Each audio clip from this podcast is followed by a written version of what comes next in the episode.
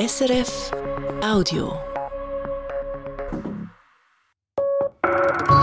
12.30 Uhr Rendezvous. Das sind die Mittagsinformationen von Radio SRF. Tabak-Werbeverbot für Minderjährige.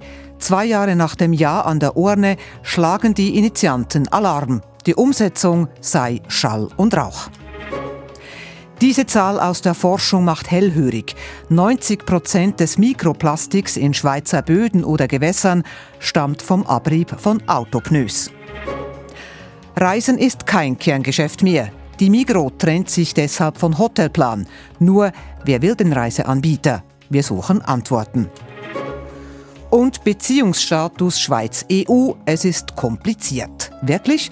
Eine Einigung könnte rasch gehen, sagt Markus Diet, Präsident der Kantonsregierungen. Wenn man davon ausgeht, dass die EU auf ihrer Seite ja auch ein Verhandlungsmandat holen wenn das in vielen Punkten matcht, dass es dann relativ schnell könnte gehen. Woher nimmt der Aargauer Regierungspräsident seinen Optimismus? Er ist Gast im Tagesgespräch um eins. Verantwortlich heute für das Rendezvous Philipp Fontana, im Studio Radka Laubacher und wir beginnen mit dem Nachrichtenüberblick. Diesen hat Lara Christen. Der Europäische Gerichtshof für Menschenrechte hat die Schweiz verurteilt. Denn einem Mann, der wegen Asbest an Krebs erkrankt war, sei kein faires Verfahren ermöglicht worden. Seine Krankheit brach erst aus, als die früher gültige Verjährungsfrist von zehn Jahren schon abgelaufen war. Das Bundesgericht wies deswegen eine Klage auf Entschädigung zurück. Schon früher hatte der Gerichtshof für Menschenrechte die Schweiz für ihren Umgang mit Verjährung kritisiert. Inzwischen hat das Parlament die Frist bei Körperverletzung auf 20 Jahre erhöht. Das Gericht kritisiert die Schweiz weiter auch dafür, dass das Verfahren zu lange gedauert habe. Schweizerinnen und Schweizer wechseln ihre Bank kaum und das kostet sie unnötig Geld, sagt der Vergleichsdienst Moneyland. Wenn alle Privatkundinnen und Kunden zum günstigsten oder bestverzinsten Angebot wechseln würden, könnten sie zusammen laut Moneyland jährlich rund 13,4 Milliarden Franken sparen. Das größte Sparpotenzial gäbe es bei den Hypotheken mit 4,8 Milliarden, gefolgt von den Sparkonten und der Vermögensverwaltung. Auch bei Kreditkarten, dem Online-Trading und bei der Säule 3a könnten mehrere hundert Millionen Franken eingespart werden.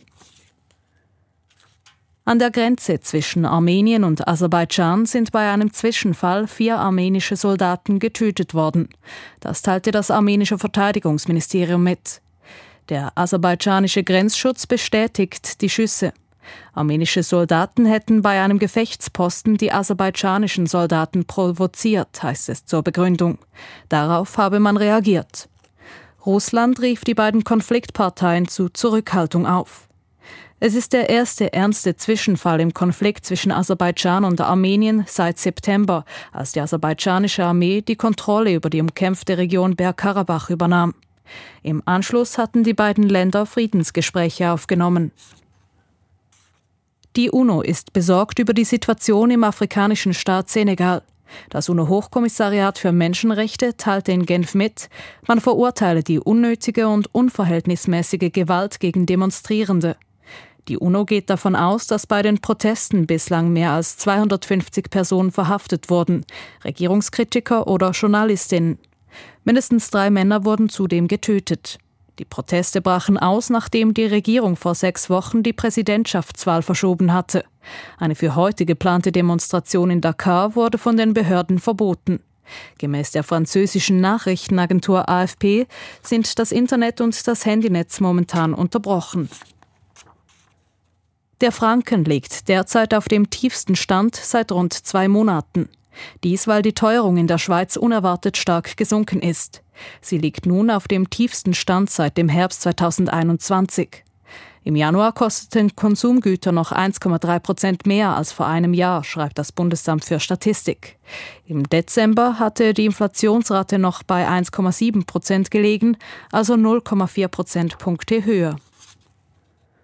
Noch eine Meldung vom Fußball. Beim FC Zürich kommt es zu einem Trainerwechsel.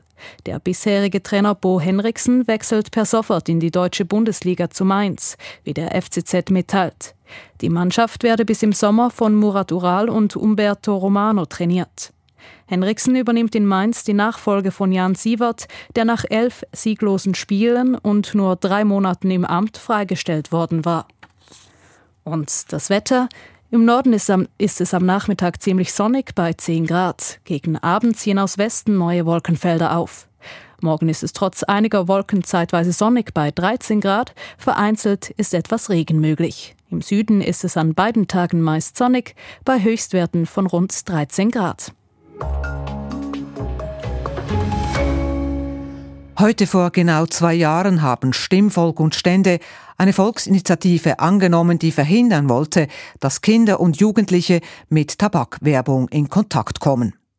Jetzt berät das Parlament die Umsetzung und die Initianten, sie sind gar nicht zufrieden. Das Parlament verwässere die angedachten Regeln für Tabakwerbung, sogar Lockerungen der heute geltenden Regeln stünden zur Debatte. Die Initianten erwähnen deshalb bereits die Möglichkeit, eine zweite Volksabstimmung zur Tabakwerbung zu erzwingen. Aus dem Bundeshaus berichtet Matthias Strasser. Eigentlich wäre Hans Stöckli, Altständerat der SP, im politischen Ruhestand.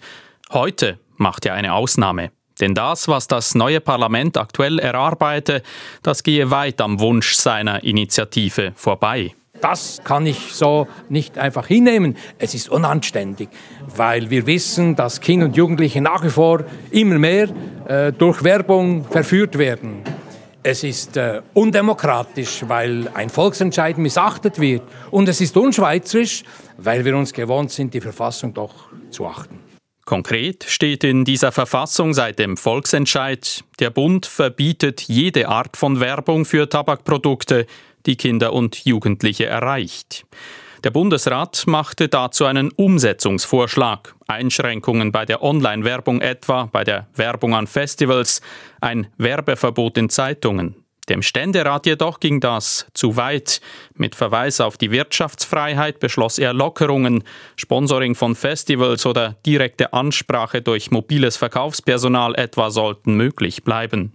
Für die Juristen des Bundes war rasch klar, das ist nicht mit dem Volksentscheid zur Initiative vereinbar, so steht es in einem Gutachten des Bundesamts für Justiz. SVP-Nationalrat Andreas Klarner sagt dazu, Bundesamt für Justiz, das ist ja, tut mir leid, das ist keine unabhängige Instanz. Und, und, und das BAG ist auch keine unabhängige Instanz. Also das sind nicht äh, für mich äh, Instanzen, die so etwas äh, neutral beurteilen können.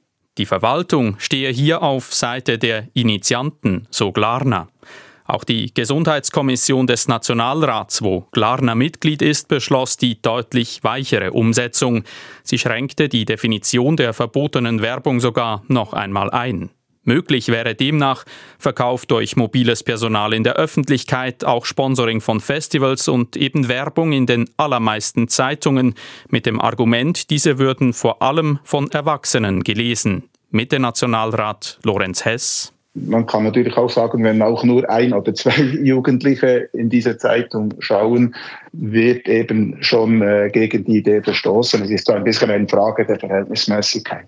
Ein komplettes Werbeverbot sei nicht angebracht. Die Initianten entgegnen, ja, mit einer konsequenten Umsetzung kämen Werbeeinschränkungen mit Folgen für die Tabakindustrie und auch für Zeitungen und Festivals, die sich mitunter via Tabakwerbung finanzieren.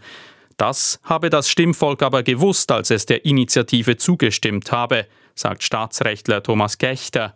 Er hat damals den Initiativtext für die Initianten formuliert. Mit ihrem jetzigen Vorschlag würden sogar Regeln etwa zum Sponsoring noch gelockert, die bereits heute gelten. Ja, es hat recht gravierende Aufweichungen drin. Also vor allem wird der Werbebegriff viel enger gefasst und das geht eigentlich hinter den Zustand der heutigen Regelung zurück und ist entgegen der klaren Absicht der Stimmbevölkerung ein Rückschritt und nicht ein Fortschritt. Und ich glaube, das wäre schon so eine rote Linie, die man nicht überschreiten darf. Rote Linie der Tabakwerbung. Würden die Regeln am Ende tatsächlich gelockert, sagen die Initianten, dann gäbe es auch noch die Möglichkeit, die Umsetzung der Initiative per Referendum zu bekämpfen. Dann würde das Stimmvolk noch einmal über ein weitgehendes Tabakwerbeverbot abstimmen. Und die Initianten hoffen, dass die Umsetzung im zweiten Anlauf dann besser kommen würde. Dass diese Option noch vor der Beratung im Nationalrat öffentlich betont wird, ist ungewöhnlich. Hans Stöckli sagt, Die Drohung ist nicht meine politische Waffe, sondern die Hoffnung auf eine korrekte Umsetzung. Deshalb äh, sind wir daran, aufmerksam zu verfolgen, was im Parlament geschieht. Es ist eine Hoffnung, die mit einem drohenden Unterton formuliert wird. Im Wissen, dass das Stimmvolk schon einmal für mehr Einschränkungen bei der Tabakwerbung gestimmt hat.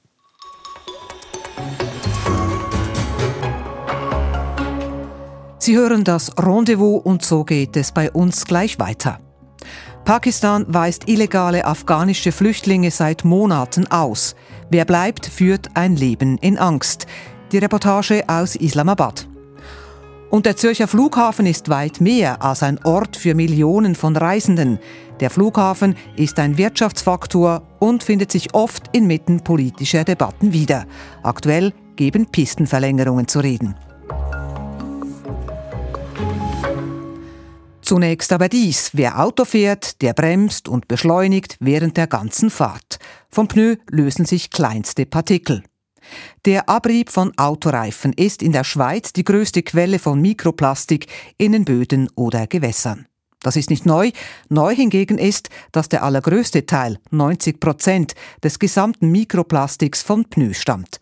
Die Eidgenössische Materialprüfungs- und Forschungsanstalt EMPA verfasste den heute veröffentlichten Bericht aufgrund eines politischen Vorstoßes. Wissenschaftsredaktor Christian von Burg. 90 Prozent des Mikroplastiks in der Umwelt stammt von Autopneus. Haben Spezialisten diese Zahl so erwartet? Nein, Sie waren selber überrascht, dass es so viel ist, äh, haben Sie mir gesagt. Man muss dazu sagen, dass Sie keine neuen Studien oder Untersuchungen zum Thema gemacht haben. Sie haben nur alle bestehenden Untersuchungen zusammengetragen. Und Sie wussten, dass der größte Teil des Mikroplastiks von den Reifen stammt, aber dass es etwa 90 Prozent sind, das äh, war den Experten der EMPA so nicht klar. Der Pneuabrieb entsteht auf den Straßen. Wie viel davon, also Mikroplastik, landet schlussendlich in Gewässern oder im Boden? Es ist der größte Teil. Nur etwa ein Viertel wird zurückgehalten in den Schlammsammlern oder Abwasserbehandlungsanlagen. Der Rest geht in die Umwelt. Grob 30 Prozent in die Gewässer und etwa 45 Prozent in die Böden am Straßenrand oder weiter in die Umgebung. Und dabei muss man sehen, dass das Problem zunimmt, weil wir immer schwerere Autos fahren. Nicht nur wegen unserer Vorliebe für SUVs, sondern auch wegen der Elektroautos, die ja sehr schwere Batterien haben. Wir haben da also wirklich ein Problem. Wie gefährlich ist dann dieser Mikroplastik von Autoreifen für uns Menschen? Ja, nur ein kleinerer Teil des Abriebs ist so klein, dass er via Atemwege unsere Gesundheit gefährdet. Der größere Teil des Abriebs ist im Millimeterbereich und der landet dann in der Umwelt. Dort kann er uns indirekt schaden, indem der Mikroplastik in unsere Äcker und somit in unseren Nahrungskreislauf kommt. Je nach Gummimischung der Reifen äh, sind die Mikroteilchen mehr oder weniger toxisch. Für die Lebewesen in unseren Gewässern haben sich insbesondere Ozonschutzmittel in den Reifen als schädlich herausgestellt. Aber es braucht äh, dazu genauere Untersuchungen, wie schädlich der Reifenabrieb für uns und für die Tierwelt ist. Das kann man äh, jetzt noch nicht abschließend sagen. Auch eben, weil die Pneus je nach Hersteller zum Teil andere Stoffe enthalten.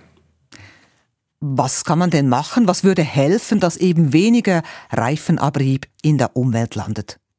Ja, man kann leichtere, kleinere Autos kaufen. Das macht viel aus. Und dann äh, kann man gleichmäßig fahren, statt mit quietschenden Reifen einen Schnellstart hinlegen. Äh, man kann auf übergeordneter Ebene auch die Absetzbecken der Straßenentwässerungen ausbauen, auch auf kantonalen Straßen und Hauptstraßen. Und insbesondere könnte man international die Reifen so standardisieren, dass solche mit äh, möglichst wenig Abrieb in den Handel kommen. Die gibt es nämlich, äh, solche äh, Reifen, und zwar mit sehr guten Fahreigenschaften. Solche Pneus reduzieren den Mikroplastik um bis zu einen Drittel. Man muss also nur die richtigen Pneus kaufen. Gibt es denn jetzt Bewegung in der Politik, um das Problem anzugehen? Auf der Ebene der EU ja, und von da importieren wir ja den Großteil unserer Autos. Die äh, neue Schadstoffnorm, die in der EU kommt, die gilt nun zum ersten Mal auch für den Reifenabrieb. Das Problem dabei ist, dass es im Unterschied etwa zu den Abgasmessungen keine standardisierte und international anerkannte Methoden gibt, wie man den Abrieb der Reifen genau misst. Aber nur so kann man ja verlässliche Grenzwerte festlegen. Bis es äh, diese Testverfahren nun gibt und die Grenzwerte in der EU, da geht es noch etwa fünf Jahren, sagen die Experten. Und ich gehe davon aus, wie meist in solchen Fällen wird sich die Schweiz dann wohl den Regelungen der EU anschließen. Vielen Dank, Wissenschaftsredaktor Christian von Burg.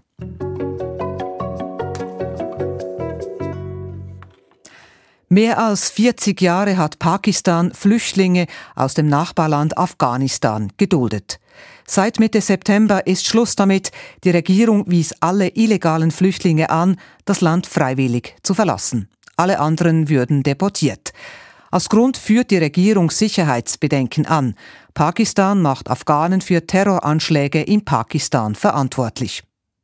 Nach jüngsten Angaben haben von den 1,7 Millionen undokumentierten Afghanen in Pakistan 540.000 das Land verlassen. Eben hat die pakistanische Regierung die Ausreisefrist bis Ende Februar verlängert. Wer noch in Pakistan lebt, führt ein Leben in Angst. Südasien-Korrespondentin Maren Peters. Eine Autogarage in Rawalpindi, der Zwillingsstadt der pakistanischen Hauptstadt Islamabad. Im ersten Stock der Garage hocken drei Afghanen neben ausgebauten Motoren. Einer von ihnen stellt sich als Amrullah vor. Den Nachnamen möchte der Mechaniker nicht nennen, denn Amrullah lebt illegal in Pakistan. Obwohl er vor 34 Jahren hier geboren wurde und mit einer pakistanischen Frau verheiratet ist. Die Heirat hat mir keine Rechte gegeben, sagt er, und die gemeinsamen vier Kinder seien staatenlos. Seit die pakistanische Regierung im Herbst letzten Jahres angekündigt hat, alle Illegalen auszuweisen, habe sich die Situation seiner Familie deutlich verschlechtert. Die älteren Kinder dürften nicht mehr in die Schule und selbstständig arbeiten dürfe er auch nicht. Zudem müssten er und seine Kinder jederzeit damit rechnen, deportiert zu werden. Ich bin enttäuscht und traurig, sagt der Mechaniker. Ich sehe hier keine Zukunft für meine Kinder. Ich sehe überhaupt keine Zukunft für uns. Ein älterer Afghane namens Abdullah meldet sich zu Wort. Wegen einer Fehde in Afghanistan ist seine Familie vor Jahrzehnten nach Pakistan geflüchtet. Auch seine Familie hat keine gültigen Papiere mehr. 24 Stunden am Tag haben wir Angst, dass die Polizei kommt und uns mitnimmt, sagt der alte Mann. Jedes Mal, wenn unsere Kinder an die Tür klopfen, denken wir, sie würden uns holen. Sie seien nur deshalb noch nicht deportiert worden, weil sie der Polizei regelmäßig Schmiergeld zahlten. Er kenne Fälle, in denen die Polizei sogar gültige Aufenthaltsberechtigungen zerstört habe, nur um Geld zu kassieren. Wer nicht zahle, werde deportiert. Dass Geld eine Schlüsselrolle spielt, bestätigen auch seine Landsleute. Die Polizei fragt immer nach Geld, sagt der Mechaniker am Ruller. Bis zu 40.000 pakistanische Rupien wollten sie pro Besuch, umgerechnet 125 Franken. Bisher hätten sie immer gezahlt, auch wenn sie kaum Geld genug zum Leben hätten. Denn eine Rückkehr nach Afghanistan unter den Taliban sei für seine Familie zu riskant, sagt Abdullah. Seine Söhne hätten in der Zeit vor der Machtübernahme durch die Taliban im afghanischen Militär gedient. Wenn sie jetzt zurückkehrten, würden die Taliban sie mit großer Wahrscheinlichkeit umbringen. In einem Hotel in der Hauptstadt Islamabad nimmt sich Kesser Kanafredi Zeit für ein Gespräch. Er ist Sprecher des UNO-Flüchtlingshilfswerks in Pakistan. Die UNO hat Pakistan dazu aufgerufen, afghanische Flüchtlinge nicht auszuweisen.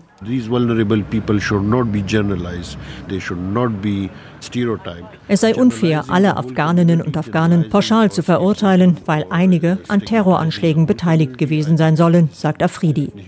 Außerdem sei die humanitäre Lage in Afghanistan schwierig. Doch die pakistanische Regierung habe nur versprochen, riskante Fälle nicht zurückzuschicken. Dazu zählen frühere Regierungsmitarbeiterinnen oder Angehörige des Militärs unter dem alten Regime. Uh,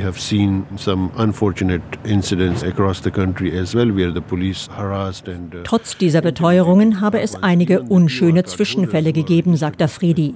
Sogar registrierte Afghaninnen und Afghanen habe die Polizei bedroht, festgenommen und deportiert. Nur sehr wenigen Flüchtlingen könne die UNO-Behörde helfen. Darauf hofft auch Huria Fayas. Sie lebt mit ihrer Familie in einem rein afghanischen Quartier in Islamabad. Alle sind illegal hier. Die Familie ist nach der Machtübernahme der Taliban nach Islamabad geflüchtet. Ein Bruder sei von den Taliban getötet worden, der andere habe bei der alten Regierung gearbeitet, sagt Huria. Daher könnten sie nicht zurück. Die Familie lebt in einem schlichten Haus zusammen mit anderen afghanischen Flüchtlingen. Gekocht wird vor der Tür. Uh, Auch sie müssten jederzeit mit ihrer Deportation rechnen. Immer schleiche jemand ums Haus, erzählt die 21-Jährige. Ihr letzter Strohhalm ist die UNO-Flüchtlingsorganisation. Ihr Bruder habe schon zwei Interviews geführt und warte jetzt auf das entscheidende dritte Interview, sagt Huria. Die Familie hofft auf Aufenthaltspapiere in Pakistan. Eine andere Option hätten sie nicht mehr.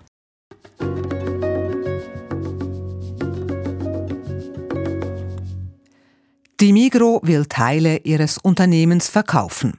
Dazu gehört auch der Migro-Reiseanbieter Hotelplan. Der Großverteiler will Hotelplan loswerden, weil Reisen nicht mehr zum Kerngeschäft der Migro passt und nicht, weil die Geschäfte schlecht laufen. Wer aber soll Hotelplan kaufen? Das Unternehmen ist immerhin der größte Reiseanbieter im Land, beschäftigt 2500 Mitarbeiterinnen und Mitarbeiter und ist in 20 Ländern vertreten. Wirtschaftsredaktorin Lucia Theiler. Hotelplan, das ist mehr als ein Reisebüro. Zur Hotelplan-Gruppe gehören fünf verschiedene Marken und Bereiche, zum Beispiel auch Geschäftsreiseanbieter und Interhome, ein Ferienwohnungsvermieter – Gut möglich, dass dieses Konstrukt nun in Einzelteile zerlegt wird, sagt Tourismusexpertin Monika Bandi von der Universität Bern. Es ist ja, dass die Frage kommt dazu, dass ein Interhome eben mehr zu jemandem von im Parahotellerie, im Ferienwohnungsmarkt äh, interessant ist. Äh, also die Hotelplangruppe dann auseinandergenommen wird und filemäßig verteilt wird. Die viele Stücke einzeln, das könnte funktionieren für Unternehmen, die spezifisch wachsen wollen, sei es im Bereich Ferienwohnungen oder bei Geschäftsreisen. Als ganzes Stück kann sich Hotelplan mit den 1,7 Milliarden Franken Umsatz dagegen nur leisten, wer genügend Geld hat. Weil es wirklich so eine große Unternehmung ist, kann es eigentlich fast nur wirklich von noch größeren anderen Firmen im Gesamtpaket gekauft werden oder eben Einzelteile daraus dann vielleicht in gewisse Gruppen in andere Reisegruppen oder noch als Marke halt übernommen werden. So ist das auch beim früheren Konkurrenten Quoni passiert. Quoni gibt es noch als Marke, als Etikette sozusagen. Das Unternehmen wurde aber vor bald zehn Jahren an die Reisesparte des deutschen Handelskonzerns Rewe verkauft. Sie nennt sich der Touristik. Allerdings ist fraglich, ob Rewe in der Schweiz noch größer werden will. Das Gleiche gilt für TUI. Für beide Konzerne könnten sich auch wettbewerbsrechtliche Fragen stellen, gerade weil sie nach Hotelplan bereits jetzt zu den größten Reiseanbietern in der Schweiz zählen. Einfacher und sinnvoll könnte ein Kauf von Hotelplan am Stück darum für einen branchenfremden Konzern sein, der ins Reisegeschäft vorstoßen will, für eine Airline zum Beispiel oder für einen Handelskonzern, der sich im Export auskennt. Statt Waren Ferien verkaufen im Ausland, warum nicht? Oder einfach jemand, der da vielleicht auch ein, ein Familienunternehmen, das irgendwie ein Herz hat für Hotelplan, weil ich, das hat man schon gemerkt, diese Ankündigung hat irgendwie erschüttert. Jene jedenfalls, die die Wurzeln von Hotelplan kennen und das Unternehmen als Teil der Schweizer Tourismusgeschichte sehen. Der Migro-Gründer Gottlieb Duttweiler hat Hotelplan 1935 ins Leben gerufen. Damals mit der Idee, auch Familien mit kleinen Einkommen Ferienreisen zu ermöglichen, ins Tessin zum Beispiel. Heute allerdings ist Tourismus ein hart umkämpfter Markt. Die Frage stellt sich hier, rentieren Reisebüros überhaupt noch im Zeitalter von Internet? Ja, sagt Reiseexpertin Monika Bandi von der Universität Bern. Der Markt habe sich zwar verändert, es gibt weniger Reisebüros, aber die verbleibenden Anbieter haben sich spezialisiert. Immer noch werden 25 bis 30 Prozent aller Reisen über Reisebüros gebucht. Es ist auch ein Teil der, der Träumerei, die im Reisebürogeschäft drinsteckt, dass man eben in ein Reisebüro hineingeht, also auch physisch hineingeht. Irgendwie so die Vorfreude, also es gibt auch immer wieder Studien, die zeigen, der schönste Moment einer Reise ist eigentlich gerade kurz vorher oder etwa nach fünf Tagen während der Reise. Also wenn man irgendwie angekommen ist und so, dann ist der Happiness-Faktor am größten. Reisen, das ist eben eine sehr emotionale Sache. Ob für den Käufer vom Hotelplan Gefühle auch eine Rolle spielen werden oder nur die nüchterne Vernunft, das ist noch in der Schwebe. Rendezvous, wir bleiben gleich noch beim Reisen. Das neue Jahr beschert dem größten Schweizer Flughafen Zürich Wachstum mit fast zwei Millionen Passagieren im Januar. Damit nähern sich die Passagierzahlen fast dem Vor-Corona-Niveau an. Der Flughafen Zürich ist ein wichtiger Motor für die Wirtschaft und immer wieder ein politischer Zankapfel. Nun wird der Flughafen Zürich zwei seiner Pisten verlängern und so für mehr Sicherheit sorgen. Was im ersten Moment simpel klingt, gilt als eines der wichtigsten politischen Geschäfte im Kanton Zürich. Und es ist umstritten. Am 3. März wird über die Pistenverlängerung abgestimmt. Zürich-Korrespondent Dominik Steiner. Zwei der drei Pisten am Flughafen Zürich sollen also um ein paar hundert Meter verlängert werden. Dieser relativ kurze Ausbau hätte weitreichende Auswirkungen, sagen sowohl Gegnerinnen als auch Befürworter der Pistenverlängerung. Das Hauptargument für die Pistenverlängerung ist die Sicherheit. Einer, der sich beruflich damit befasst, ist Thomas Muhl.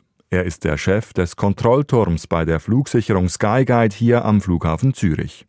Die Pistenverlängerung würde ihm den Job leichter und das Landen für die Flugzeuge sicherer machen, argumentiert Thomas Muhl. Also grundsätzlich würde sie mehr Stabilität bringen, jetzt auch speziell für uns äh, von der Skyguide. Äh, sie müssen sich vorstellen, wenn wir von Osten her anfliegen, dann fliegen wir auf die kürzeste Piste an, die wir haben äh, in Zürich. Und da können nicht alle Flugzeuge die Piste akzeptieren. Das aktuelle Betriebskonzept am Flughafen Zürich ist äußerst komplex. Je nach Tageszeit und Wetter müssen die Flugzeuge auf anderen Pisten starten und landen. Außerdem kreuzen sich zwei Pisten, was Risiken birgt. Mit der Pistenverlängerung würde der Betrieb einfacher, so Thomas Muhl von der Flugsicherung Skyguide. Was auch dazu führen würde, dass es weniger Verspätungen gäbe, also einen pünktlicheren Flugbetrieb. Die Flugzeuge können einfacher abgewickelt werden und der große Vorteil ist am Boden. Weil am Boden gibt es viel kürzere Rollwege, man muss keine aktive Piste kreuzen und dort haben wir einen großen Vorteil. Nur Nachteile bei dieser Pistenverlängerung sieht dagegen Georg Brunner. Er ist Präsident des Vereins Fair in Air, der sich gegen den Ausbau einsetzt. Georg Brunner befürchtet, dass der Flughafen Zürich die Pisten vor allem verlängern will, um zu wachsen. Die Ziele der Flughafen Zürich AG sind 50 Millionen Passagiere, das sind über 400.000 Flugbewegungen. Es werden auch weitere Veränderungen kommen äh, und da ist die Frage Flughafen oder Bevölkerung. Im Rekordjahr 2019 flogen gut 31 Millionen Passagiere über den Flughafen Zürich, letztes Jahr waren es 29 Millionen. Im Abstimmungskampf beteuert der Flughafen Zürich, er wolle und könne wegen der Vorgaben des Bundesamts für Zivilluftfahrt Batzel die Kapazität gar nicht erhöhen. Doch diesen Worten schenkt Georg Brunner vom Verein Fair in Air keinen Glauben. Es gibt keine Garantie weder von der Zürcher Regierung noch von Batzold noch von der Flughafen Zürich AG, dass es nicht weitergeht. Es ist immer weitergegangen. In der Vergangenheit, die Zugeständnisse wurden nie eingehalten. Das Vertrauen ist weg bei den Gegnerinnen und Gegnern der Pistenverlängerung. Sie befürchten mehr Flüge, also mehr Fluglärm und mehr Umweltbelastung. Gegen die Pistenverlängerung sind SP, Grüne, EVP und die alternative Liste. Dafür sprechen sich der Regierungsrat sowie SVP, FDP, Mitte und EDU aus. Wobei die Haltung bei der Flughafenfrage nicht streng entlang der Parteilinie verläuft. So folgen viele bürgerliche Politikerinnen und Politiker aus Gemeinden, die nach der Verlängerung mehr Lärm hätten, ihren Parteien nicht und sind gegen den Ausbau. Die links-grüne Stadtzürcher Regierung wiederum spricht sich für die Pistenverlängerung aus. Für viele ist nicht das Parteibuch entscheidend, sondern wie stark man vom Fluglärm betroffen ist. So viel Rendezvous für heute. Am Mikrofon Radka Laubacher. Das war ein Podcast von SRF.